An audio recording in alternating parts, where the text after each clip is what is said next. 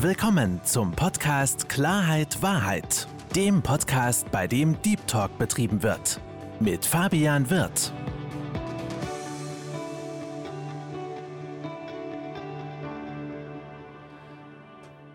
Hallo, liebe Zuhörer und herzlich willkommen zu meinem Podcast Klarheit Wahrheit. Ich freue mich, dass Sie dazugeschaltet haben und noch mehr freue ich mich auf meinen heutigen Gast. Herzlich willkommen, lieber Bernd Kiesewetter. Hallo und danke für die Einladung. Ich bin total beeindruckt von deiner Einleitung des Podcasts und fast ein bisschen neidisch. Oh, musste nicht sein, mein Lieber, musste nicht sein. Lieber Bernd, du warst ja schon mal bei mir im Podcast vor langer, langer, langer Zeit. Ich glaube, du warst einer meiner ersten Gäste. Mhm. Deswegen sei doch mal trotzdem noch mal so lieb und stell dich bitte vor. Ach du lieber Gott. Ähm, ich hatte meinen Gesprächspartner bei mir im Podcast, der hat gesagt, na gut, wer mich nicht kennt, der soll mich googeln. Äh, ich bin Bernd Kiesewetter, 55 Jahre jung, Vater von zwei Kindern, ähm, die beide mittlerweile erwachsen sind. Hab über 30 Jahre Unternehmertum und selbstständiges Arbeiten hinter mir, viel Führungserfahrung, viel Erfolg haben dürfen, aber auch viel Misserfolg haben dürfen, Schicksalsschläge bewältigen dürfen und so weiter und so fort. Und das ist das, was mich, glaube ich, ausmacht, dass ich Mensch bin. Definitiv, du bist Mensch und du bist auch noch Autor, lieber Björn. Erstmal Gratulation zu deinem neuen Buch, Coaching Lügen. Dankeschön. Äh, ein sehr, sehr interessanter Titel, auf den wir auch noch, beziehungsweise auf das Buch auch noch mit Sicherheit später eingehen werden. Du hast auch gerade so schön gesagt, du bist auch Mensch und äh, du hast Erfolge und Misserfolge. Und worum es mir heute so ein bisschen geht, ist, ähm, dass die Zuhörer dich so ein bisschen ähm, besser ähm, kennenlernen äh, können. Warum? Ähm, Coaching-Lügen, Geschichten erzählen. Wir kennen es beide aus dem Internet, ne? wenn die äh, Phrasen gedroschen werden, ähm, wenn dann teilweise auch ja, gewisse Leute sich darstellen, aber auch keinen Background haben und auch selbst gewisse Dinge nicht durchlebt und auch nicht erlebt haben. Und ähm, deswegen freue ich mich auch und bedanke mich auch bei dir, dass wir so ein bisschen auch uns ehrlich über, über, über deine Vergangenheit unterhalten können. Warum? Bei dir ist ja schon so einiges in der Vergangenheit passiert. Ein bisschen, ja. ich habe mal vor, vor längerer Zeit, ich glaube, das ist so vier, fünf Jahre her, habe ich mal bei Facebook einen Post gemacht und habe mal so ein paar Stellen abgerissen. Daraufhin habe ich wahnsinnig viel Feedback bekommen, auch von Leuten, die gesagt haben, na, man könnte ja den Eindruck haben, das passt ja gar nicht in ein Leben. Und das war nur ein Auszug. Also ich will nicht prahlen damit, sondern ich habe tatsächlich viel erfahren dürfen. Ähm, und ich sage heute dürfen, weil es mich einfach heute noch gibt. Und ich glaube, besser denn je. Mm, das war aber nicht immer alles so ganz lecker und so ganz einfach zu verarbeiten. Das kann ich mir vorstellen. Nicht so lecker, nicht so einfach zu verarbeiten, definitiv. Ähm, aber das Schöne ist ja, du hast von, von Facebook erzählt, dass du damals so ein, zwei, drei Geschichten hattest. Ähm, dann hast du die ja mit Sicherheit auch noch im Kopf. Ja, dann lass uns doch mal so ein bisschen ähm, darüber sprechen. Ähm, ich meine, wir beide kennen uns ja schon hier seit längerer Zeit jetzt. Mhm. Äh, ich kenne deine komplette Geschichte. Das glaube ich äh, nicht. nicht. Ja, nicht eine komplette Geschichte, aber ich kenne viele Geschichten. Sehr, sehr viele Geschichten. Ähm, und deswegen äh, würde ich einfach mal äh, gerne drauf, drauf eingehen, warum. Was willst du wissen? Was sollen deine Hörer hören? Meine größten Krisen oder wo, wo wollen wir ansetzen? Lass uns, lass uns doch mal genau Thema Krisen, weil äh, Thema, Thema Krisen, wir hören ja immer nur oder sehen immer nur bei Facebook, bei Instagram oder wo auch immer nur Erfolgsgeschichten. Du musst es so machen, du musst stark sein. Aber äh, Krisen gehören im zum Leben dazu und Niederlagen gehören im Leben dazu. Und auch du hast natürlich gewisse Krisen durchlebt. Und deswegen, äh, was war denn für dich in deinen Augen de deine persönlich größte Krise? Ach du lieber Gott, das kannst du gar nicht ausmalen. Also ich war mit 21, glaube ich, das erste Mal richtig pleite. Ja. Ähm, da konnte ich mich noch recht schnell von erholen und war mit war es mit 40 das letzte Mal pleite oder mit 30, keine Ahnung. Jedenfalls war es dann das dritte oder vierte Mal oder so. Und das alles zu einer Zeit noch, wenn du in Deutschland nicht mal mehr ein Konto gekriegt hast. Also heute gibt es ja sowas wie ein Pfändungsschutzkonto, wo du irgendwie existieren kannst. Damals war es so, dass du nicht mal ein Konto hattest und damit hast du dann auch keinen Arbeitgeber mehr gefunden und auch keine Wohnung gekriegt und so. Also das war schon einschneidend, wollen wir mal so sagen. Und dann war das immer ein Drahtseilakt, wie du überhaupt durchkommst. Also die wirtschaftliche Schiene war eine Herausforderung. Und dann, was mich zuletzt sehr stark getroffen hat, war meine Coca-Ethylensucht, also die Verbindung von Kokain mit Alkohol. Und die habe ich so gute sechs Jahre gelebt und ähm, dann einen Zustand erreicht, der nicht mehr feierlich war. Was heißt, der nicht mehr feierlich war? Naja, so im schlimmsten Fall war ich dann sechs Tage unterwegs, also sechs Tage am Stück wach in irgendwelchen äh, düsteren Lokalen und ähm, in einem Zustand, ich weiß gar nicht, ob man das noch Zustand nennen kann, wo ich dann aus, aus Spaß selber noch gesagt habe, ich fand mich wahnsinnig witzig damals, rufe ich mir jetzt ein Taxi oder gleich einen Krankenwagen, weil ich selber schon erkannt habe, da geht eigentlich nichts mehr. Und ich habe aber auch nicht aufgehört, weil ich genau wusste, okay, dann kommen ja die gleichen Probleme sozusagen wieder, dann musst du dich ja noch mehr mit Problemen auseinandersetzen. Deswegen bin ich lieber in der Kneipe geblieben und habe sie größer gemacht, auf Deutsch gesagt. Mhm. Das heißt, du hast für dich auch selbst in diesem Augenblick keine Selbstverantwortung übernommen. Nö. Nö. Nö. Das muss man so sagen. Das muss man so sagen. Ich sag's auch deswegen, weil äh, wenn man äh, Bernd Kiesewetter googelt, mhm. ähm, das Thema Mission, Verantwortung, mhm. ne? Verantwortung ist genau dein Thema. Ähm, naja, ich darf dir mal in die Parade fahren. In gewisser Weise müssen wir ja Verantwortung gar nicht übernehmen, sondern wir haben sie ja immer. Ähm, ja. Denn egal, ob wir was machen oder ob wir nichts machen, ob wir was Gutes machen oder was Schlechtes machen, wir kriegen immer die Antwort, wir kriegen immer das Ergebnis, wir kriegen immer ein Resultat serviert. Ob wir was machen oder ob wir nichts machen. Und insofern habe ich deswegen einen Moment gezögert, ob ich meine Verantwortung übernommen habe oder nicht. Also ich musste halt die Konsequenzen tragen. Insofern die Verantwortung hatte ich zu tragen. Aber man kann nicht wirklich sagen, dass ich Verantwortung für mich übernommen hätte oder für meine Gesundheit oder für meine Familie oder für mein Business oder was auch immer. Ich wollte gerade sagen, weil äh, es wird immer was passieren. Auf Aktion folgt Reaktion. Aber mhm. Aktion, Reaktion heißt jetzt nicht gleichzeitig, dass du auch ähm, Verantwortung übernimmst, sondern mhm. Verantwortung hast du ja in dem Augenblick für dich übernommen, als du dann gesagt hast: Moment einmal, stopp, es reicht ja, das hört sich so gut an, als wenn das so gut war, als es, wenn ja, das so einfach war. Aber deswegen, wie, wie, war das denn? Wie war das denn gewesen bei dir? Also dazu kleiner Ausschwang und ich will das wirklich kurz halten. Ja. Ich habe so, glaube ich, drei Sachen, ähm, die ich euch präsentieren kann, wie ich selbst versucht habe, weil ich ja Coaching-affin schon immer war. Also damals gab es den Begriff noch nicht, aber ich mache das ja jetzt so ungefähr 30 Jahre und ähm, habe den großen Vorteil, dass ich mich auch selber sehr gut beeinflussen kann und sehr gut regulieren kann. Und also habe ich natürlich gesagt, okay, komm, da kommst du auch selber raus aus der Nummer. Als ich gemerkt habe, das äh, nimmt Überhand. Und dann habe ich mich mal selber zur Kur geschickt. Also ich bin nicht wirklich weg gewesen, sondern ich bin einfach nicht ins Büro gegangen, habe mal sechs, sieben Wochen Pause gemacht, Fahrrad fahren und so, na, wie, wie eine Kur eben so aussieht. Und das war wunderbar und dann bin ich nach ähm, zwei Wochen wieder ins Büro fahren, halt wieder rückfällig geworden und dann ging das Spiel von vorne los. Dann habe ich gesagt, okay, dann hole ich mir jetzt eine Harley. Denn wenn ich mit der Harley in der Stadt bin, die kann ich ja da nicht stehen lassen. Ich hatte zehn Jahre vorher schon mal eine ähm, und ich wollte das neuere Modell haben, so ein Jubiläumsmodell. Und da war mir klar, das lasse ich nicht vor irgendeiner Kneipe stehen. Das ging dann, glaube ich, ein halbes Jahr gut. Dann habe ich auch die mitten in der Stadt vor der Kneipe stehen lassen. Und dann habe ich mir noch mal einen Hund angeschafft und habe gesagt, okay, ich übernehme jetzt schon die Verantwortung für den Hund. Und das war das Schlimmste, da schäme ich mich heute noch für.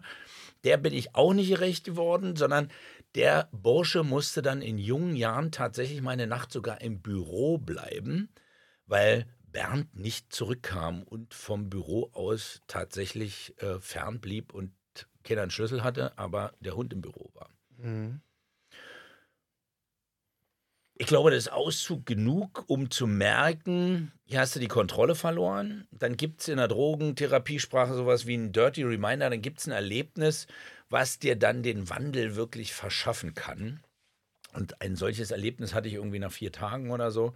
Und das ist übrigens auch nachzulesen in meinem ersten Buch Mission Verantwortung. Mhm. Das schreibe ich sehr eindrücklich über diese Geschichte und über, über diesen Moment für mich. Und dann habe ich gerade irgendwie nach Hause gefunden, frage mich wie. Ich weiß es bis heute nicht mehr und habe mich zwei Tage in mein Arbeitszimmer eingeschlossen, weil ich wusste, ich brauche meiner Frau nichts mehr versprechen, ich brauche meinen Kindern nichts mehr versprechen. Mir glaubt ohnehin keiner mehr, was, dass ich das mache. Ähm, ich muss mir jetzt erstmal selber glauben, muss mich selber programmieren und dann muss ich, glaube ich, irgendwas Begleitendes noch finden. Habe mich in der ambulanten Drogentherapie wiedergefunden. Da war ich schon ein Jahr vorher mal zum Gespräch, habe gesagt, nee, das ist nicht das Richtige für mich. So schlimm geht es mir ja nicht. Und ähm, habe dann alles, was ich mal gelernt habe, also inklusive Wertearbeit, wofür bist du mal angetreten, was wolltest du mal erreichen und was waren dir wichtig und habe dann in den zwei Tagen auch wirklich festgestellt, ui, all das, was dir mal wertvoll erschien, trittst du heute in ganz vielen Bereichen mit Füßen. Und ähm, habe dann für mich beschlossen, okay, wenn ich es schaffe, da nochmal die Kurve zu kriegen. Und da war ich wirklich gesundheitlich komplett ruiniert. Also ich habe nicht nur Kokain in rauen Mengen genommen und Alkohol in rauen Mengen getrunken, harten Alkohol dann in der Kombination.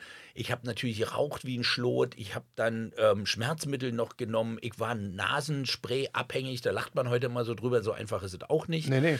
Ähm, und ich war eigentlich wirklich ein Wrack.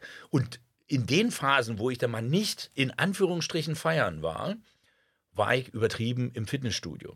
Also habe den Körper auch da wieder überbeansprucht.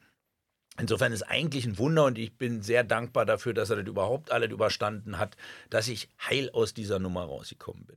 Und wirtschaftlich brauchen wir, glaube ich, nicht drüber sprechen. Also da war eine Schieflage, die nicht mehr Schieflage ist, sondern es war eine richtige Pleite. Also da war auch nicht mehr, da konntest du gar nicht mehr Pleite sagen, sondern da ging es wirklich schon darum, dass im Haus der Familie der Strom abbestellt werden könnte. Mhm. Ähm, schon zwei Mieten offen waren und so eine Späße.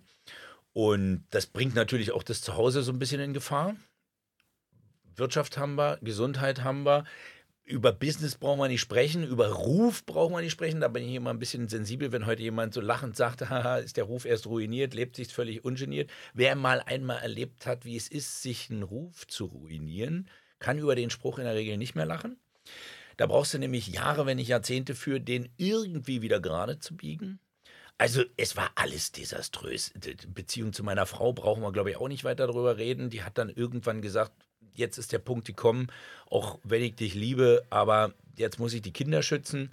Und selbst die Kinder hatten ihren, ihren Star verloren, auf Deutsch gesagt. Also das war schon insgesamt völlig gegen eine Wand gefahren. Das ist das, was, was, was mir auch gerade durch, durch den Kopf gegangen ist. Deine Kinder, weil ich kenne dich ja, ich weiß, wie, wie, wie stark äh, oder wie doll du deine Kinder liebst. Ähm, äh, weil, weißt du, als, als Außenstehender, der sowas nicht durchlebt hat, mhm. der sowas nicht erlebt hat, denke ich mir immer so, ey, ist euch nie aufgefallen oder habt das Gesicht vor euren Kindern zu verlieren? Weißt du, dieses, dieses, dieses, weil Kinder sind ja das, das Wichtigste, was man hat. Und ich weiß, wie du deine Kinder liebst. Und ähm, ist, oder wie weit muss es kommen, dass man vor seinen Kindern in dem Augenblick so sich, entschuldige meine Ausdrucksweise, auch, auch ge sagen, ja? gehen lässt, ja und sich, sich so äh, ähm, ähm, ähm, betäubt von seinen Kindern, wo man doch eigentlich für die eigenen Kindern eigentlich ein Beispiel. Das ist ja ein schleichender Prozess. Richtig, ja. So, ja. und dieser schleichende Prozess geht ja nicht über drei Tage, drei Wochen, sondern der geht eben über Jahre. Mhm. bei dem einen geht es ein bisschen schneller, bei dem anderen dauert es ein bisschen länger. Also ich habe noch keinen erlebt, der irgendwie mit Kokain gut durchs Leben gekommen ist auf Dauer. Und deswegen meine große Warnung immer an dieser Stelle, probiert es erst gar nicht. Ich habe ja sehr spät damit angefangen. Und dann war das so, wie das heute bei der Jugend oft ist, das ist die Party-Ausgehdroge. So, mhm. dass du, äh, weiß ich nicht, einmal im Jahr, alle zwei Jahre und so weiter und so fort. Und dann war irgendwie alle sechs Wochen mal Party-Modus an. Und ähm, das, die Abstände wurden halt kürzer. Und irgendwann ist die Kontrolle komplett verloren. Und du hast gar nicht mehr gemerkt, wo die Zusammenhänge sind. Das heißt, wenn du abends losgehst um irgendwie mit Freunden mal zu trinken und die Nacht wird ein bisschen länger, dann kriegen deine Kinder das ja noch nicht mit. Dann kriegen die irgendwann mal mit, der Vater ist wieder spät gekommen. Hm, hier ist wieder ein bisschen Stimmung im Haus, weil der Alte ist erst morgens früh wieder erschienen. Und so schleicht sich das vorweg, bis du plötzlich zwei Tage weg bist. Und du kriegst ja selber gar nicht mit, wie weit du überziehst, wie weit du überreizt sondern du fühlst dich ja auch noch im Recht und sagst, ja meine Güte, was stellen die sich denn alle so an, wenn du jetzt mal alle sechs Wochen irgendwie mal eine Auszeit hast? Mhm. Das ist ja das Schlimme an der Droge Kokain auch. Du wirst ja asozial. Und das meine ich jetzt ganz bewusst. Also du verlierst deine soziale Kompetenz, die trainierst du dir ab. Und du merkst es ja nicht, dass du die verlierst, sondern du wirst halt so ein Egoman und fühlst dich noch im Recht und denkst, spinnen die alle? Und im Zweifel würdest du sogar sagen, spinnen deine Kinder. Was, was ich, was mir bekannt vor, vorkommt, ähm, ist diese, diese Aussage, hm, ich habe das ja unter Kontrolle. Weil ich kenne ein, zwei, drei Leute, die selbst äh, in sehr, in Anführungsstrichen, unregelmäßigen Abständen Kokain konsumieren. Mhm. Äh, wo ich dir noch gesagt habe, was soll der Scheiß? Also mhm. warum, warum macht ihr das? Ja, das machen wir nur ab und zu. Äh, ich habe das ja unter Kontrolle. Äh, andere können das nicht kontrollieren, ich kann das Ganze ja kontrollieren. Und deswegen fand ich das gerade sehr, sehr interessant, diese Aussage von dir, dieses Gefühl zu haben, das Ganze kontrollieren zu können, ähm, aber immer weiter dann in, in, in, in diesen, ich sag jetzt mal, äh, Abgrund ähm, zu kommen, der Droge zu verfallen. Ähm, lass uns jetzt nicht äh, über, über, über, über Drogen sprechen, weil trotzdem vielen Dank für diesen Einblick, den du hattest. Das ist ja eine Geschichte von dir. Mhm. Ähm, Die ist der Ursprung der Mission Verantwortung. Das, das, das, das worauf ich, worauf ich äh, hinaus äh, wollte. Wann kam denn für dich der Punkt, wo du für dich gesagt hast, Verantwortung ist mein Thema? Weil, um, um mhm. das ganz kurz abzuholen, liebe Zuhörer, das können Sie nicht wissen. Als ich damals mit dem Bernd Kiesewetter meinen ersten Podcast aufgenommen habe, ähm, hatten wir nach unserem Podcast noch zwei Stunden telefoniert. Ich weiß nicht, ob du dich noch erinnern kannst. Und dann ähm, damals bei mir anfänglich mit meinem Podcast war ja die Geschichte, dass ich Mindset als Thema hatte. Übrigens ein Begriff, den, den Bernd abgöttisch liebt. Da kommen wir noch später drauf. Und da weiß ich noch, wo du zu mir gesagt hast, ey Fabi, ganz ehrlich, Mindset, ja, ist okay. Du brauchst ein Thema, wo du dich fokussieren kannst, wo, wo dein Herzblut drin steckt, wo, wo, wo du dich konzentrierst. Und dann kam bei mir sofort Thema Selbstwert. Warum? Ich habe es ich hab's selbst erlebt. Ähm, deswegen meine Frage an dich. Wann kam der Punkt, wo du für dich gesagt hast, Mission, Verantwortung. Verantwortung ist das Thema, für was ich brenne, wo ich meinen Fokus drauf setzen möchte? Wie viel Zeit haben wir? Nein. Wir haben ähm, Zeit. 2012, müsst ihr wissen, liebe Hörer, war der, äh, war der letzte Change. Also am 21. Oktober 2012 war ich das letzte Mal berauscht. Und dann ähm, habe ich mich in die Therapie begeben tatsächlich. Und äh, da war ich ein Jahr in der ambulanten Therapie. Dann hat das natürlich alles eine Weile gedauert, bis das sich irgendwie im restlichen Leben so niedergeschlagen hat. Ich hatte das große Glück, dass ich irgendwie innerhalb von wenigen Monaten in allen Bereichen wieder top aufgestellt war, scheinbar. Und dann spielte ich mir aber wieder selber oder Lebenstreich, indem ich auf der Wakeboardbahn war und mir Bein abgerissen habe. Das hat mich dann nochmal dreieinhalb Jahre und fünf Operationen und viel Zeit, Rollstuhl, äh, Krücken, tralala und als Alleinverdiener ein bisschen schwierig in der Situation, ähm, da überhaupt durchs Leben zu kommen. Insofern wurde es dann doch nochmal anspruchsvoller. Wahrscheinlich hätte ich mich sonst auch gleich wieder rechts überholt. Mhm. Und dadurch war der Prozess sehr lang und ich musste mich sehr lange damit auseinandersetzen. Wenn du viel in Krankenhäusern liegst, dann hast du sehr viel Zeit. Da habe ich Facebook für mich lieben gelernt und so. Und dann hast du natürlich viel Zeit auch zu reflektieren. Und da war für mich der Punkt, dass ich gesagt habe, wenn ich diese Kurve nochmal kriege, das war übrigens in den zwei Tagen mein Beschluss, wenn ich die Kurve in allen Bereichen, dann will ich die in allen Bereichen des Lebens nochmal kriegen und wirklich in allen, auch in dem wirtschaftlichen, dann würde ich doch mal sagen, dass ich mit der Geschichte irgendwie anderen Menschen Mut machen sollte. Das mhm. war so der Impuls. Und dann kam irgendwann der Punkt, ich war zu der Zeit viel im Immobiliengeschäft tätig und hatte einen jungen Geschäftsführer, weil ich hatte vor, mich ein bisschen zurückzuziehen. Der hat aber nicht die gleiche Geschwindigkeit, die ich gerne gehabt hätte. Also habe ich, entweder wollte ich ein bisschen mehr Druck machen oder noch einen zweiten mit einstellen oder so. Und dann sagte meine Frau, naja, das ist doch vielleicht nicht ganz schlau, denk doch mal lieber äh, drüber nach dann hast du ja vorher gewusst, ob du nicht noch was anderes machen willst. Denn du wolltest doch immer diese Geschichte erzählen. Wolltest du nicht immer ein Buch schreiben? Und da habe ich gedacht, ja, das ist eigentlich ein guter Zeitpunkt. Ich lasse das ganz in Ruhe laufen und werde mich diesem Thema widmen. Und da ist das Thema Verantwortung entstanden. Ähm, bei einem Seminar beim, beim einem meiner Mentoren, Stefan Etriar, wo ich angetreten bin, ich kann mich gut daran erinnern, mit dem Thema Change, weil Change war ja nun mein Ding, ja. Also Leben verändern. Ich hatte damals die Überschrift Lebensschneiderei, du musst dein Ändern leben, den Rilke-Spruch, fand ich super. Hatte ich auch eine kleine Online-Akademie schon und so. Ähm, aber dann kam ich dahin und dann sagte diese Gruppe von sieben Leuten unterschiedlichster äh, Change, ja. Wer fällt Ihnen denn dazu ein, wer so als Trainer, als Coach und so, als Persönlichkeit da irgendwie unterwegs ist mit dem Thema. Und dann war, ich glaube, in zehn Minuten Flipchart mit 37 Namen voll. Und von den 37 kannte ich ungefähr 32. Und dann sagt Stefan zum Schluss, wir sind heute gut befreundet, sagt er, und Herr Kiesewetter, warum müssten wir jetzt den Kiesewetter dazu noch hören?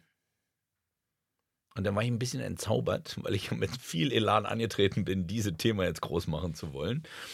Und dann ist in diesen, in diesen vier, fünf Tagen ist tatsächlich das Thema Verantwortung entstanden, nämlich was könnte passen und so. Und da kam dank auch aller Beteiligten das Thema Verantwortung raus. Erst war es Selbstverantwortung, habe ich gesagt, es ist mir zu dünn. Dann gab es auch wieder so ein bisschen Provokation, als ich gesagt habe, nee, nee, dann will ich das komplette Thema Verantwortung haben. Dann hieß es so, naja, sind Sie dem überhaupt gewachsen? Naja, wer mich ein bisschen kennt, da war der Ehrgeiz geweckt. Und ähm, so ist Thema Verantwortung entstanden. Und, die, und, der, und der Kreisschluss bildete dann die Erkenntnis, dass ich mein Leben lang ja auch so ein Glücks- und Erfolgssucher war. Immer diesen guten Ratschlägen nach großen Zielen, nach dem Mindset, nach dem Richtigen und weiß ich nicht, was du nicht alles machen kannst, um dahin zu kommen und deine Erfolge zu feiern. Und ein Thema immer vernachlässigt wird, was mir immer wieder die Beine weggehauen hat, und das ist das Thema Verantwortung, Pflichten erfüllen. Und dann habe ich gesagt, okay, dann werden wir das mal von dieser Seite betrachten und dem Markt mal eine andere Seite geben, nämlich die Ernsthaftigkeit, die Pflichten, die Verantwortung zu übernehmen, weil dann hast du nämlich plötzlich das Thema Mindset und so alles mit drin, ist auch ein Teil des Übernehmens von Verantwortung. Aber dann eben nur noch ein Teil. Mhm. Stimmt zu 100 Prozent. Äh, Finde ich auch äh, eine sehr, sehr interessante und auch äh, praktisch nahe Geschichte. Ähm, das finde ich immer äh, so schön und auch äh, wichtig, dass und Coaches, du bist ja auch ein, ein Coach, auch wenn wir beide mit dem Begriff Coach nicht Probleme haben, aber. Heute nicht mehr. Nachdem ich das Buch geschrieben habe, ist ganz klein geworden. Ganz, ist, ja, wunderbar, wunderbar. aber Seitdem kann ich auch ertragen, dass mir der Radiosender Berlins Erfolgscoach Nummer 1 genannt hat und ich gehe sogar öffentlich in die Werbung damit. Ja, das ist richtig. Warum ähm, bin ich mit dem Wort äh, Coach so ein bisschen vorsichtig? Weil sich ja in Deutschland jeder Coach nennen kann. Das ist ja kein geschützter Begriff. Du musst mhm. dafür keine Ausbildung vollziehen. Und ähm, gerade das Thema Coach, Coaching mit dem Thema Verantwortung extrem verknüpft ist. Warum? Wenn du andere Menschen coachst, dann übernimmst du eine Verantwortung der Menschen, die du coachst. Und ähm, jetzt kommen wir so ein bisschen, ein bisschen ähm, zu deinem Buch, mhm. ja, Coaching Lügen. Fragezeichen. Fragezeichen. Ich mache jetzt mal ein Ausrufezeichen dahinter. Nee, das Buch hat den Titel Coaching Lügen Fragezeichen. Das, das, Wie man Phrasen von echten Inhalten unterscheidet. Richtig. Ähm, und du hast ja gewisse Begriffe, die du ähm, sehr gerne magst. Man hat es auch gerade schon gemerkt, Thema Mindset ist ein Begriff. Ist mein super Begriff. Ist, ist, ist ein super Begriff. ähm, ich erinnere mich, wurde dieser Begriff vor ungefähr sieben Jahren das erste Mal so richtig, oder sechs, sieben Jahren äh, so richtig modern geworden ist. Mhm. Das, was äh, ich sag jetzt mal heute übertrieben Mindset ist, ist ja jetzt auch toxisch. Toxisch ist ja gerade oh, so ein ja. Begriff, der auch. Äh, Musst du alles rausschmeißen aus deinem Leben, alles was toxisch alles, ist. Alles toxisch. Da wäre ich äh, gern mal dabei bei so einem Leben. Ja, also das ist äh, alles äh, Beziehung toxisch, er ist toxisch, sie ist toxisch, er, sie, es, alle sind toxisch. Ähm, da wird ja immer sehr, sehr schnell ähm, werden Phrasen hingeworfen. Ähm, es werden, werden auch gewisse Phrasen genutzt. Lieber Bernd, wir sind ja beide bei Instagram auch tätig, wo ja auch ganz oft gewisse Dinge genutzt werden. Ähm, äh, wie kam das denn jetzt eigentlich dazu? Na genau durch diese Pauschalitäten, genau durch deinen Lieblingsbegriff Mindset, das war der Ursprung des Ganzen ähm, Mindset, alles ist, äh, ah, nee, alles ist möglich, war der Ursprung. Und dann kam noch Mindset dazu und noch irgendein Quatsch. Never give up, niemals aufgeben. Ja, ja, genau. Und es gibt so ein paar Begrifflichkeiten und ich konnte sie nicht mehr lesen, nicht mehr hören, nicht mehr ertragen. Und da habe ich gedacht, oh, jetzt mal jede Woche einen Blog zu einem diesen und hatte die erst Bullshit genannt, Bullshit-Phrasen und so. Und dann war aber irgendwie, ach, Coaching-Lüge Nummer eins, alles eine Frage des Mindsets. War das erste Thema, was mir so in den Sinn kam. Und das war das erste, was ich veröffentlicht habe. Und da kriegte ich sofort einen Zuspruch, in Anführungsstrichen, also einen Widerspruch von einem sehr bekannten ähm, Verkaufstrainer, der mir, den ich selber schon mal im Podcast hatte und der mir dann auf meine Homepage schrieb, hier habe ich dich äh, widerlegt, Kollege. Ja, lass uns, lass uns, lass uns, äh, lass uns da mal... Ja, ich will ja. da gar nicht weiter drauf eingehen. Ähm, wir wollen dem Menschen jetzt auch nicht zu viel Raum geben, aber das war so ein Trigger, wo ich gesagt habe, okay, eigentlich habe ich das jetzt schon wieder fast vergessen, das Thema dieser Blogs, aber wenn das Leute so anspricht, und da kam so ein Blödsinn bei raus, dass es mich angesprochen hat, Mm, dann muss ich dem doch wohl doch ein bisschen mehr Kraft geben. Und dann kam in der Zusammenarbeit mit der lieben Ulrike Parten ein anderes Buch zustande, wo dann die Coaching-Lügen auch ein Thema waren, die auch aus, aus, aus Sicht, aus Coachee, also Klientensicht das Ganze betrachtet hat, was ich aus, aus Coaches Sicht begleitet habe. Und dann haben wir das so als kleines Format gemacht. Und da haben wir aber keinen Verlag sofort hier rufend, äh, hier rufend schreien gefunden. Und deswegen kam dann der, der jetzige Verlag Maximum auf mich zu und hat gesagt, Kiesewetter, wenn du ein ordentliches Buch draus machst, wo wir eine ordentliche Aussage hinterher haben, wo du nicht nur rummeckerst und irgendwie was Lustiges als Inhalt machst, dann würden wir das begleiten. Und so ist dieses Buch entstanden tatsächlich. Dann kann man doch eigentlich dem, dem äh, Verkaufstrainer beziehungsweise der, der jetzt ja in, in, in, in Dubai wohnt. Und ähm, äh, wie ja. gesagt, wir wollen ja gar nicht nee, zu viel Gewicht Nee, aber geben. den kann man ja eigentlich, den kann man doch eigentlich auch dankbar sein. Unbedingt. Dankbar sein, dass er, äh, ich sage mal, diese etwas äh, längere Nachricht. Ich sage ja immer, es gibt Freunde und Trainer. Na, so lang war die jetzt nicht. Aber wir haben ja viele Freunde und wir haben ein paar ja. Trainer im Leben. Und der gehörte eben dann auch wieder zu den Trainern, die mich besser gemacht haben was Schönes. Ja. ja. So, und so ist das dritte eigene Buch entstanden, die Coaching-Lügen, vorher Mission Verantwortung, die Neinsager-Republik war ja kurz da, äh, davor und dann habe ich noch so ein paar andere Bücher begleitet, also insgesamt sind es jetzt irgendwie sechs an der Zahl und insofern bin ich da ganz zufrieden mit in der kurzen Zeit von fünf, sechs Jahren oder so. Das kannst du auch definitiv sein. Ähm, deswegen, lass uns, lass uns so ein bisschen, äh, ein bisschen, ein bisschen einsteigen auf diese, auf diese, diese äh, wichtigsten äh, Punkte. Thema 1 hast du gesagt, Thema Mindset. Ne? Wie, war, hm. wie war diese Aussage von dir? Alles eine Frage des Mindsets. Alle, alles eine Frage des, des, des Mindsets. So, und jetzt aber, jetzt muss ich dir erstmal recht geben und den ja. Hörern auch nicht, dass sie denken, ich bin total bekloppt. Natürlich ist das Mindset eine der wichtigsten Dinge, die wir bearbeiten müssen und können. Gar keine Frage. Aber es ist eben nicht alles eine Frage des Mindsets. Es gibt bestimmte Äußerlichkeiten, es gibt Umwelteinflüsse, es gibt ein Umfeld. Ähm, es gibt so viele Dinge, inklusive, wenn wir jetzt bei uns selber bleiben wollen, dass wir nicht nur einen Verstand haben, was unseren Mindset betrifft, sondern da geht es ja auch darum, was haben wir da an Wissen gesammelt. Also ein Studium hat nichts mit, also das Fachwissen hat nichts mit dem Mindset zu tun, mhm. sondern da gehen wir ja wirklich nur von einer Haltung aus, von einer, von einer Geisteshaltung, von einer persönlichen Einstellung. Und die ist ein, ein Teil dieses Geistes. Und dann haben wir noch einen Körper und dann haben wir noch Emotionen. Und wir beide wissen ziemlich genau aus aktuellen Gesprächen, wie stark Emotionen sein können. Ja. Die schalten dein Denken aus oder geben sich größte Mühe, es ausschalten zu können. oder, oder bringen dein Denken auf eine ganz, ganz verrückte Art und Weise. Äh, ja, hinaus. auf ein neues Niveau. Und das hast du so schön gesagt. Das sehe ich auch, dass immer ganz, ganz viel pauschalisiert wird. Mhm. Ne? Ähm, ähm, oder auch gewisse Dinge, ein Begriff auf jeden gemünzt wird und mhm. nicht auf dem individuell auf den einzelnen Menschen eingegangen wird. Ja? Das typische Beispiel zum Beispiel von dieses Pauschalisierens im Vertrieb du kennst es auch noch so, äh, du hast wenig Geschäft, du musst mehr telefonieren. Es ist so diese, diese, diese, ja, diese Floskel Nummer eins, die gebracht wird, wo gar nicht richtig geguckt wird.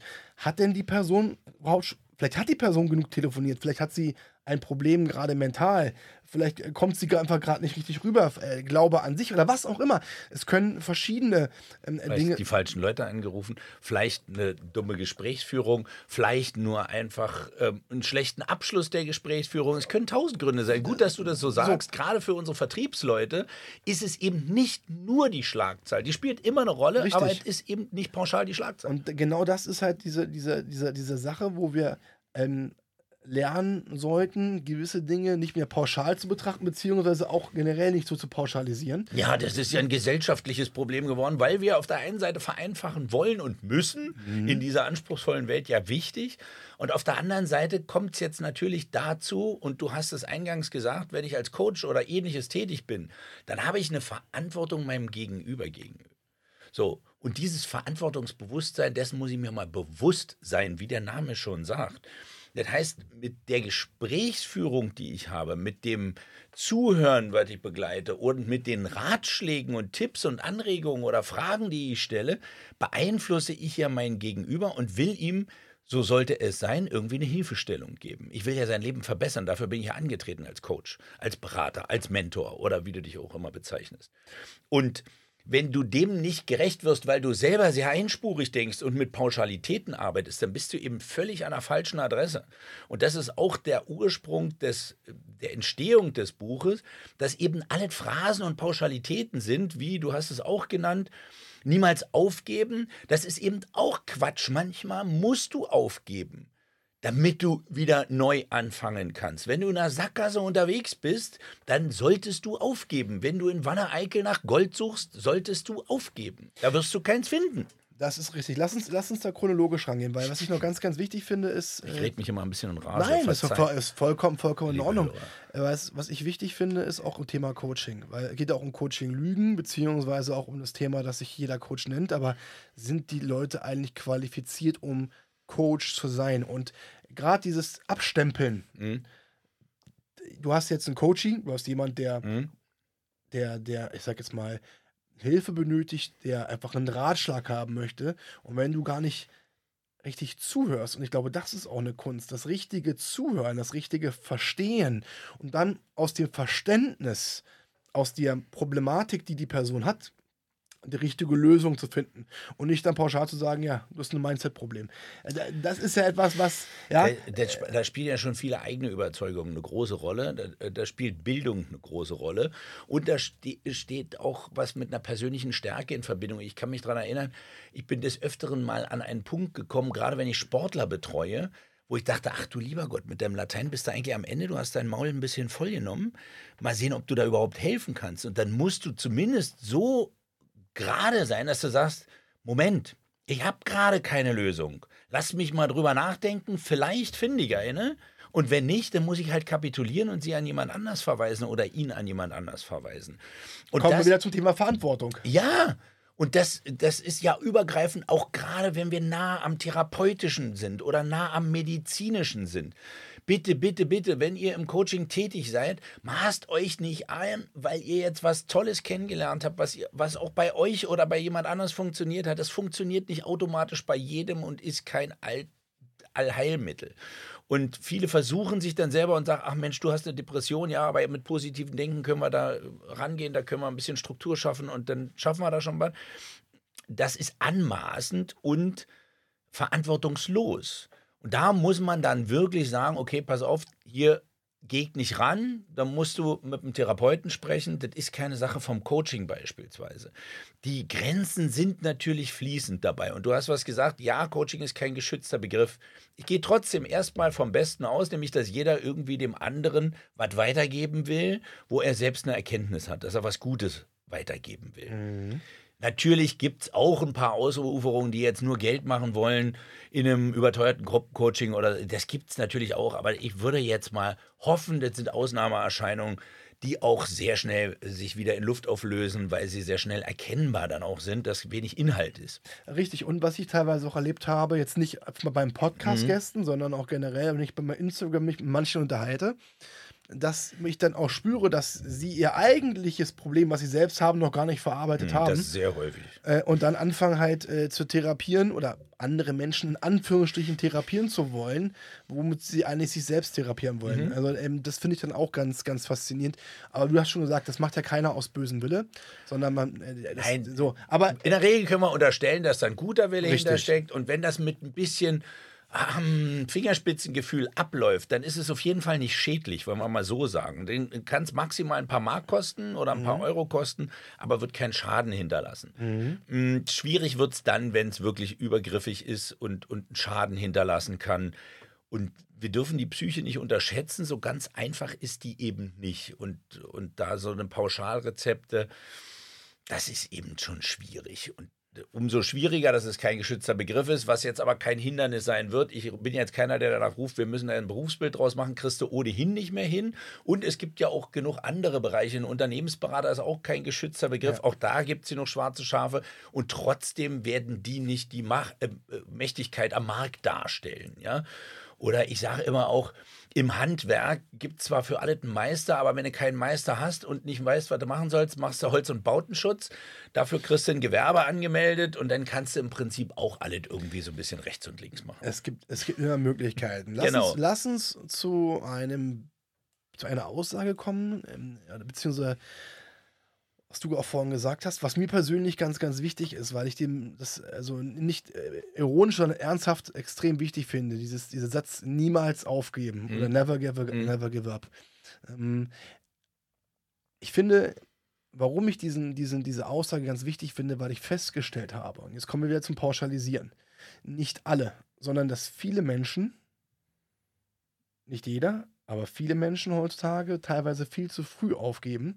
Warum? Weil viele Menschen es verlernt haben, sich mit Problemen zu beschäftigen und dieses anstatt problemorientiertes Denken, lösungsorientiertes Denken zu haben. Allerdings gebe ich dir natürlich recht, ähm, pauschal immer nur reinzuwerfen, niemals aufgeben, niemals aufgeben. Also wenn du mit dem Kopf gegen den Tresor läufst, äh, dann wird der nicht verschwinden. Ja, aber lass uns, lass uns ein bisschen Ich über, über das diese, auf, ja? Ja, ja. Du hast natürlich im Grunde genommen recht. Und wenn wir ganz aufgeben würden, dann würden wir ja dem Leben abtrünnig werden. Also insofern, das niemals aufgeben hat natürlich eine Existenzberechtigung. Aber es wird ja dann immer in Kombination, möglichst noch mit Winston Churchill auf seinem Balkon zum Ende des Zweiten Weltkriegs äh, zitiert, niemals aufgeben. Und ich finde es auch da wieder anmaßend, mich mit Winston Churchill in einer solchen Situation zu vergleichen, wo es um Bomben in der Luft geht und einen Weltkrieg.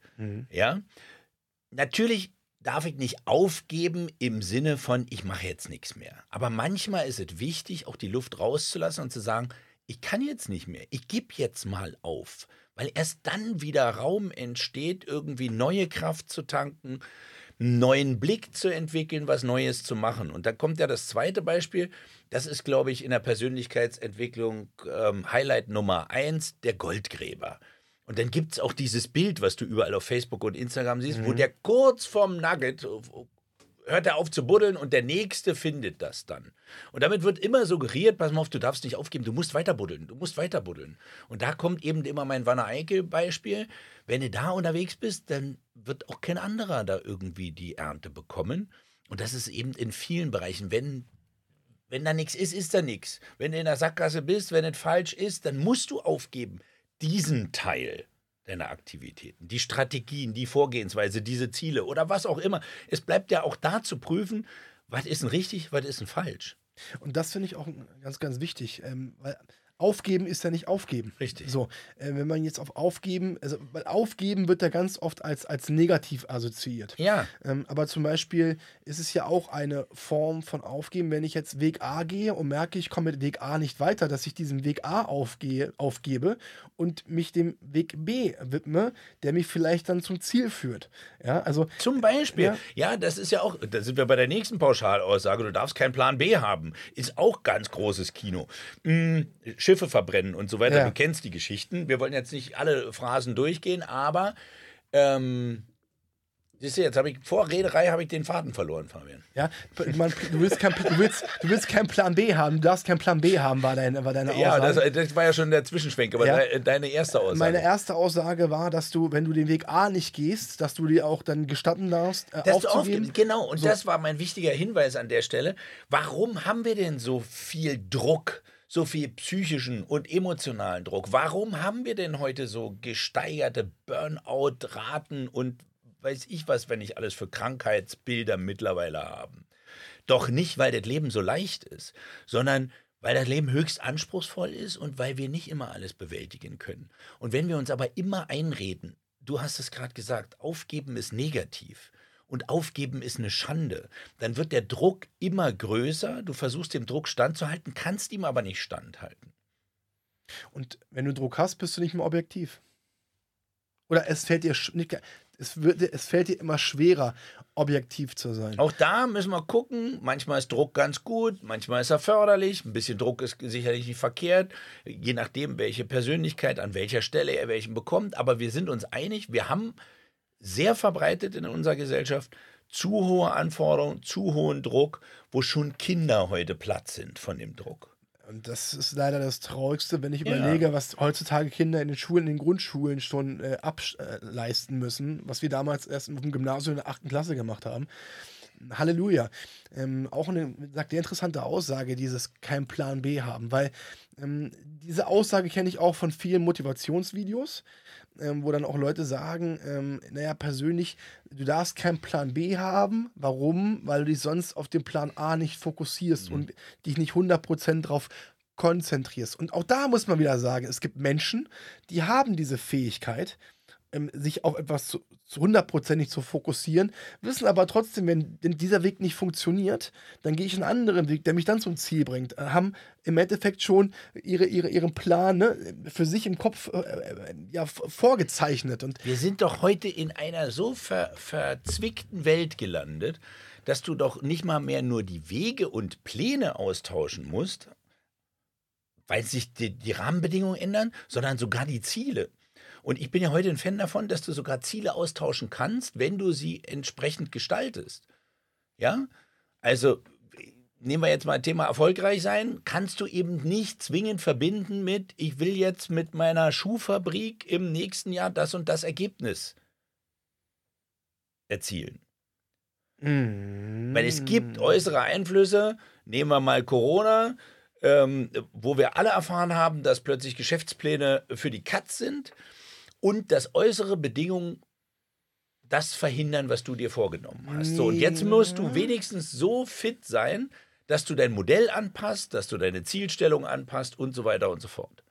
Ja, also ich, ich finde, also da, ähm, nicht, nicht wieder- Endlich haben wir einen Widerspruch. Nicht wieder widersprechen, sondern ich persönlich äh, finde es schon für mich, für mich persönlich, nur für mich persönlich wichtig, dass ich mir auch äh, Ziele setze. Ziele aber auch bewusst formuliere, auch in Form von Zahlen, weil ich dann einen Orientierungspunkt habe. Darfst ja machen, an kannst ja den- machen. Genau, in den ich hingehen, in den ich hingehen möchte. Ähm, und das Interessante an der ganzen Sache ist, ich glaube, worauf du hinaus wolltest, auch, dass viele sich ein so enorm hohes Ziel setzen, Nee, da wollte ich nicht drauf hinaus. nicht drauf ich hinaus. wollte auf ein zu starre Ziel hin. Und du musst mit deinen Zielen manchmal flexibel sein, weil du auch selber dir erlauben darfst, dass du erkennst auf dem Weg dorthin. Manchmal sind Ziele ja so groß, dass die ein paar Jahre oder Jahrzehnte dauern. Und wenn du dann nur in deinem Schädel verankert hast, das wollte ich haben, ich wollte dieses Haus haben, ich wollte dieses Auto haben. Und wir nehmen jetzt mal ein Auto, ja, Mhm. weil das so ein schönes Beispiel ist. Du nimmst ja ein Auto als Ziel und willst da sechs, sieben Jahre drauf, äh, drauf Mhm. hinarbeiten, bis du das realisiert hast. Und jetzt haben wir mittlerweile nur noch Elektroautos. In sechs, sieben Jahren haben wir vielleicht nur noch Wasserstoff oder was auch immer. Und du hast auf einen alten Porsche Turbo hingearbeitet. Mhm. Ja, so what? Äh, man muss dann auch mal ein bisschen Flexibilität Da, einbauen. da, da gebe ich dir recht. Deswegen unterscheide ich auch, was Thema Ziele betrifft, langfristige Ziele, mittelfristige und kurzfristige und was Ziele. ist sechs Jahre?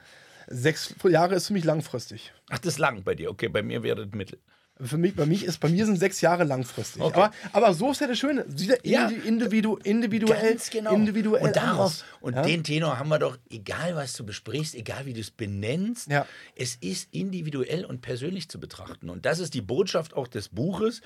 Liebe Leute, es gibt keine Pauschalrezepte, sondern du musst dich persönlich in, individuell mit jedem Einzelnen beschäftigen. Deswegen kann Coaching auch nur eins zu eins funktionieren. Es kann sicherlich mal irgendwie ein Modell geben, wo du eine Schulung machst zu einem bestimmten Thema, wo du jemanden weiterbringen kannst. Da kannst du auch Coaching rüberschreiben mittlerweile, weil ja die Grenzen eh fließend geworden sind. Die Begriffe sind ja sowieso schon gar nicht mehr richtig angewandt, aber das ist auch in Ordnung so. Und ähm, aber eine tatsächliche Arbeit kann nur eins zu eins stattfinden oder vielleicht in einer kleinen Gruppe, die sich noch gegenseitig bereichert. Ja, weil dann kannst du, hast du auch erst die Möglichkeit, auf individuell auch auf diese Person Genau. einzugehen. Du hast nur dann die Möglichkeit, dieser, nur dieser Du Person kennst das von meinem Seminar. Wir sind eine kleine Gruppe und Ja. im Prinzip haben acht Leute ein eins zu eins.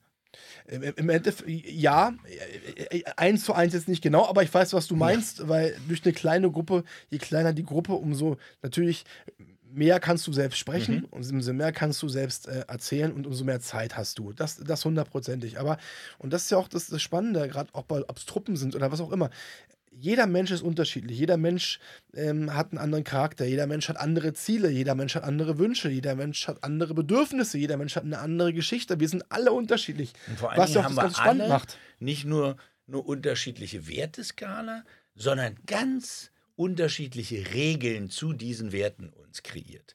Und das ist eigentlich die spannendste Aufgabe an allem. Auch Thema Werte, ein ganz, ganz, Mhm. ganz äh, spannendes Thema, weil äh, auch da zu pauschalisieren, ne, äh, ist eine Sache, da weiß ich noch, in unserem ersten äh, Podcast, da hattest du mich gefragt, was sind deine, deine drei wichtigsten Werte? Die hatte ich gesagt und dann kam die Frage, was ist denn von dir, was ist denn mit dem, mit dem und dem und mit dem? Ähm, Werte sind etwas, was jeder für sich selbst Mhm. Ähm, entwickelt, wo man natürlich gewisse Werte mitgegeben bekommen hat, ja, aber äh, für sich natürlich auch gewisse Dinge dann an den Tag legt und, und, und für sich auch, auch, auch weiterentwickelt. Also auf jeden Fall, ähm, äh, was war denn noch so ein, so ein, so ein, so ein äh, interessanter, ähm, äh, interessante Aussage, die auch immer sehr pauschal oft getroffen wird? Ähm, Alles ist möglich. alles ist möglich. Alles ist möglich. Ja. Darf ich dir meine Lieblingsantwort dazu verraten? Ja, Oder euch? Tu es. Dann lass doch mal die Sonne im Westen aufgehen. Ja. Wenn alles möglich ist, dann machen wir das morgen. mal. Ja, ich, ich, ich weiß, was du meinst. Ich weiß auch, was mit alles ist möglich gemeint ist. Alles ist möglich, Ja? ist, glaube ich, eher genau das, das Ding. Jetzt kommen wir zu meinem Thema, Thema Selbstwert, dass Mhm. man sich selbst zutraut, selbst antraut, selbst vertraut. Ja, aber jetzt kommen wir mal zu mir. Ja? Ich war mit überzogenem Selbstwert mit Anfang 20 durch die Gegend rennend. Ja. Ich hatte 150 Mitarbeiter. Ich war sowieso über den Dingen schwebend. Ich Ja. war der Beste, Schönste, Tollste, wusste alles besser, ob du 30, 40, 50 oder 80 warst. Also hatte ich eh mehr Wissen in meiner Sicht. Ja, in deiner Ja? Sicht. Mhm. So, und jetzt kommen mal diesem Typen mit alles ist möglich. Den kann ich doch alles kommen, weil er auch alles geschafft hat.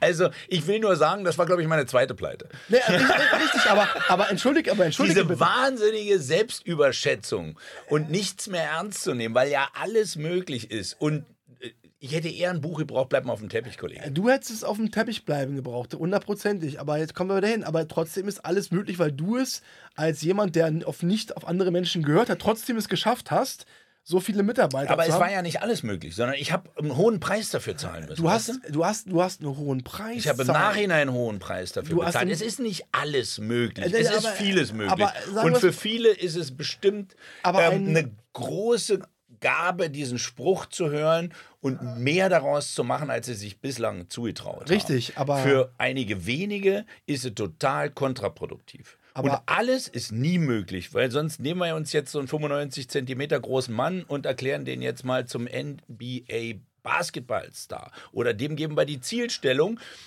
einem anderen, der gerade 50 ist, nimm mal jetzt hier so einen alten Sack wie mich, 55, und jetzt sagst du, du wirst Klaviervirtuose. Ja, aber da kann ich Ist dir, das möglich noch? Mhm. Ja, da kann ich dir mal ein schönes, da kann ich dir sogar ein sehr schönes Beispiel bringen, lieber Bernd. Also erstmal, ähm, in meinen Augen, hat alles ist möglich mit, äh, mit dem, was du gerade gesagt hast, nichts unbedingt viel zu tun, weil es ist, es ist In sehr, deinem Kopf. In, sehr, In in, meinem in meinem. Kopf. Es, ist, es ist eine Menge, Menge möglich.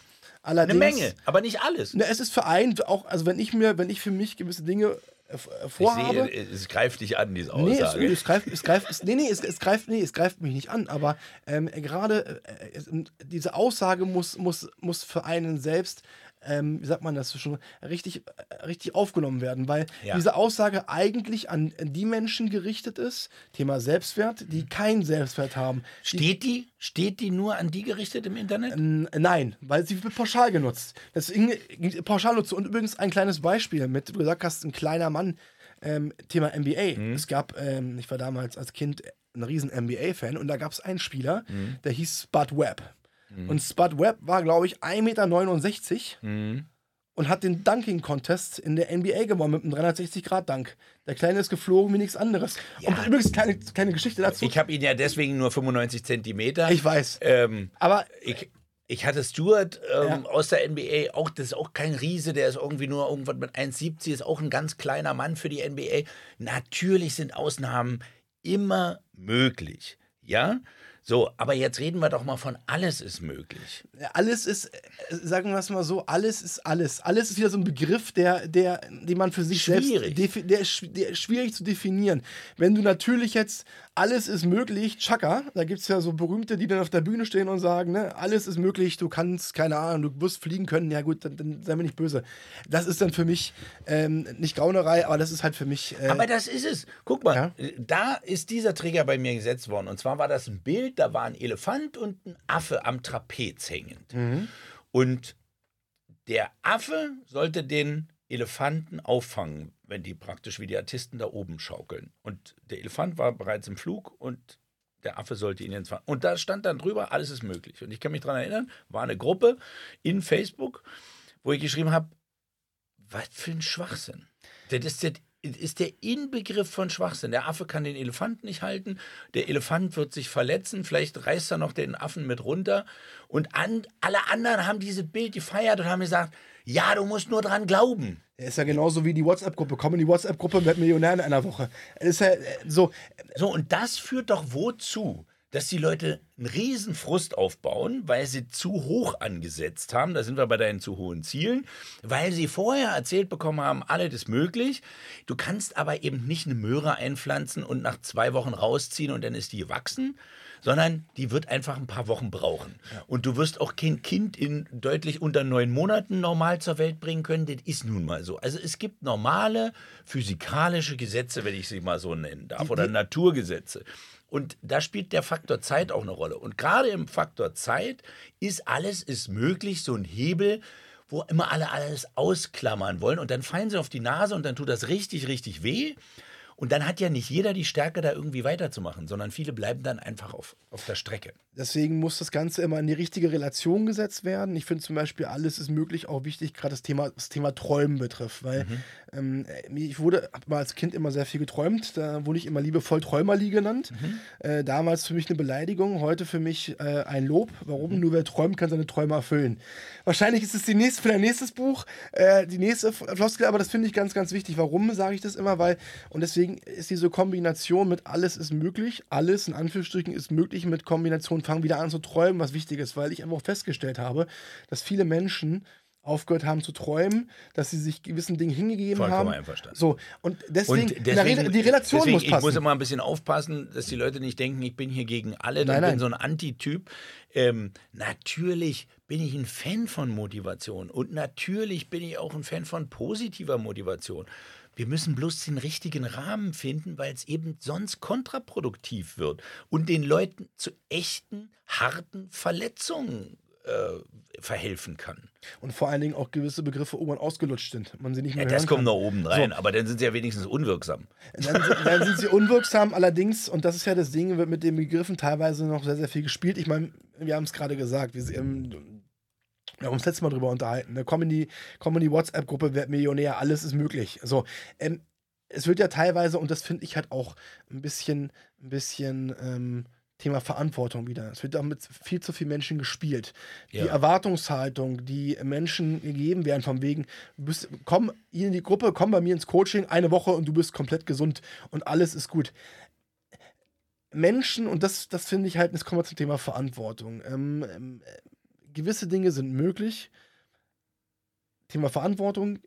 Gewisse Dinge sollte man aber auch nicht tun, weil man Menschen einfach mit gewissen Ängsten spielt, mit gewissen Verletzungen spielt und Menschen dadurch gegebenenfalls auch ähm, äh, Floskeln ins, in, in den Kopf setzt, die so einfach nicht umzusetzen sind. Weil wenn du jetzt ein, äh, du bist jetzt, wie ich jetzt, 42 Jahre alt So, und du jetzt, bist, pass auf, Ja? jetzt habe ich, ne, ich habe ja selber eine Kundin, die viel im Bereich Mindset arbeitet. Die wäre jetzt schon dreimal in, ins Wort gefallen, weil das ist in deinem Kopf. Das will sie nicht haben in ihrem Programm. Und das ist auch wiederum richtig. Grundsätzlich heißt es ja nicht, dass das nicht möglich ist.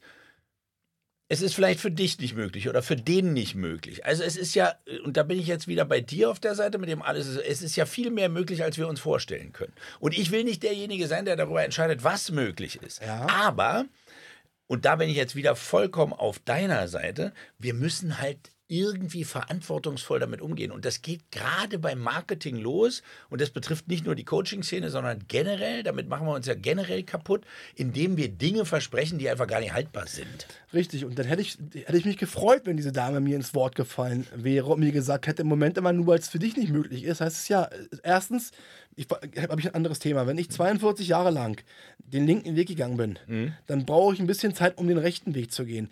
Und du hast. Das ist in deinem Kopf. ja, pass auf. ja, ja, ja, pass auf. Ja, richtig, aber jetzt kommt ja der Punkt. Jetzt kommt ja der Wer Punkt. sagt denn das? Wer sagt denn, dass das das Zeit braucht?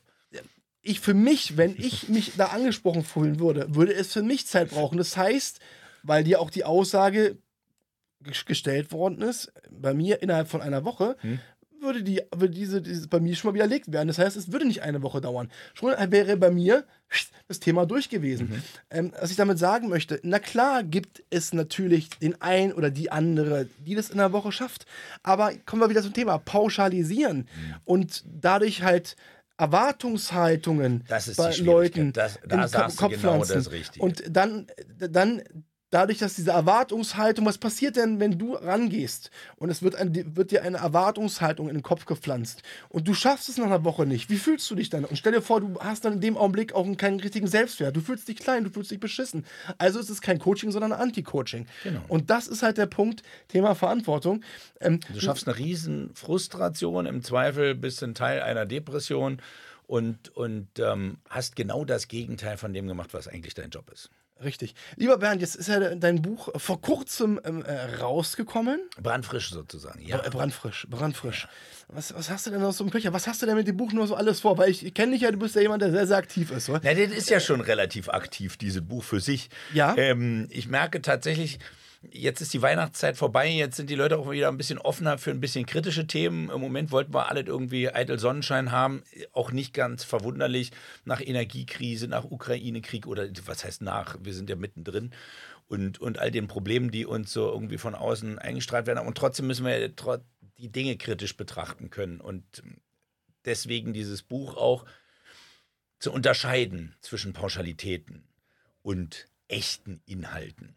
Und da habe ich das Vergnügen, dass ich jetzt in der einen oder anderen Radiosendung schon geladen war oder auch noch geladen bin.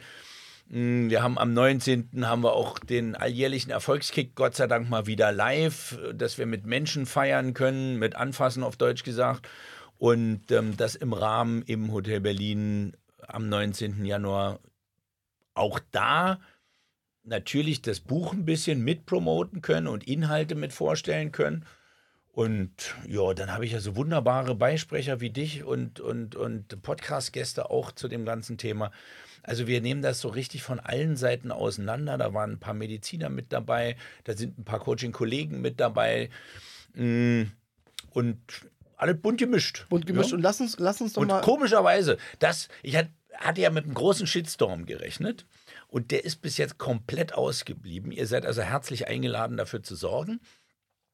Ich habe eine einzige wirkliche Kritik, die war nicht mal wirklich, von einer Rechtsanwältin gehabt, die einen Blog geschrieben hat und gesagt hat, der Kiesewetter hat sich selbst ernannt zum Berlins Erfolgscoach Nummer 1 und hat noch irgendwie so eine leicht despektierliche Bewer Dann habe ich mit ihr geschrieben, habe den Kontakt aufgenommen, habe gesagt, so und so und so ist sie tatsächlich. Und dann haben wir ein ganz nettes Hin- und Herschreiben gehabt und sie hat sogar diesen Blog dahingegen korrigiert. Also nicht mal diese Kritik ist übrig geblieben. Finde ich ganz gut, weil wir kennen die Geschichte, weil du den Namen nicht selbst gegeben hast, sondern der vom Radiosender gegeben Genau. worden ist. So.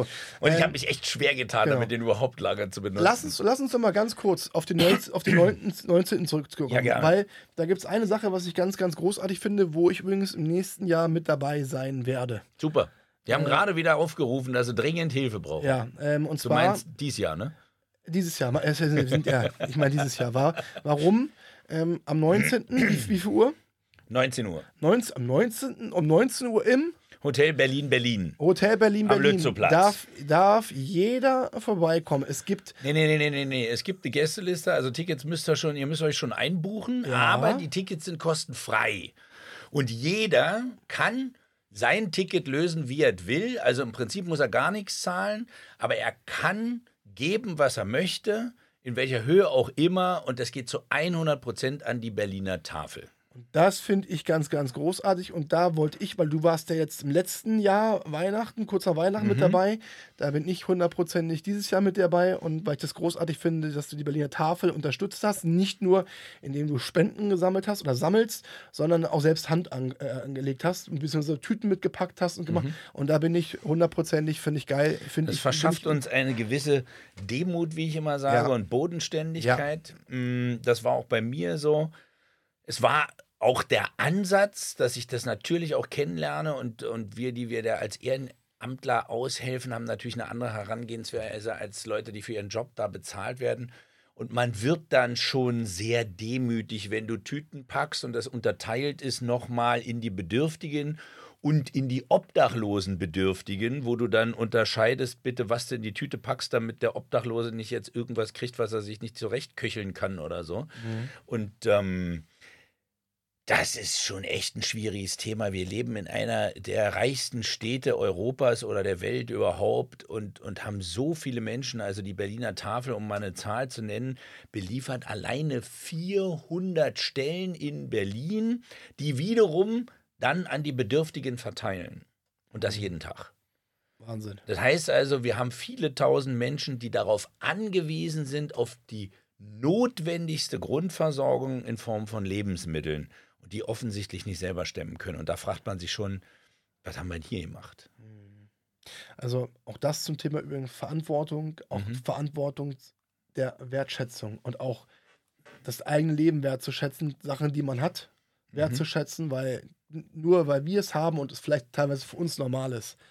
Es ist nichts selbstverständlich. Das es ist ist der nicht Punkt. selbstverständlich. Morgens aufzuwachen und atmen zu können, ist nicht selbstverständlich. Und das sollte man, und das ist auch wichtig zu verstehen, zu, zu, zu, und, und auch deswegen finde ich das so schön. Deswegen, als du mir das damals äh, vor ein paar Tagen erzählt hast, dass du da mitmachst, habe ich auch sofort für mich gesagt, finde ich wichtig, weil ähm, Back to Earth, äh, dir geht's gut, mir geht's äh, gut, ähm, wir haben ein schönes Zuhause, wir haben einen sicheren Job, wir haben Einkommen.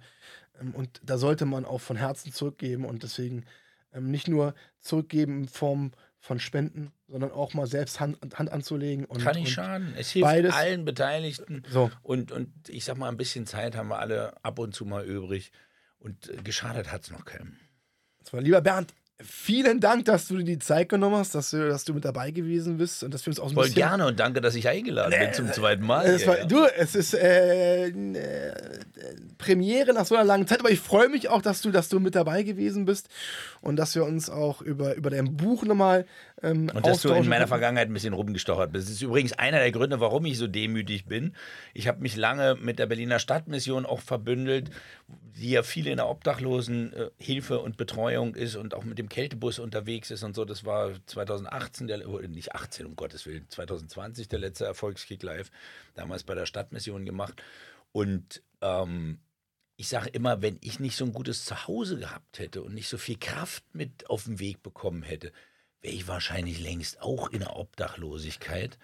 Und äh, wir haben manchmal ganz viel Glück einfach auf unserem Weg.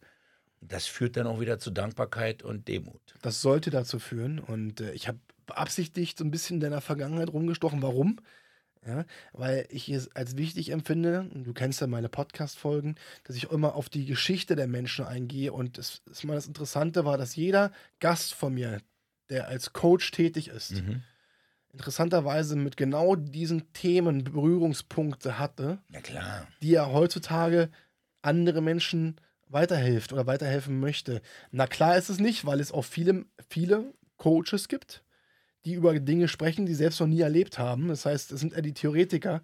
Und äh, wie willst du jemanden abholen können, der gewisse, eine gewisse Du hast eigentlich schon beendet, aber jetzt hast du gerade wieder aufgemacht. Ja, weil- weil Coaching funktioniert nur über Erfahrung. Und äh, da geht es ganz viel um Lebenserfahrung. Äh, Wenn du im Business unterwegs bist, brauchst du doch Erfahrung aus Business. Wem willst du denn irgendwas erzählen, wenn du davon keine Ahnung hast?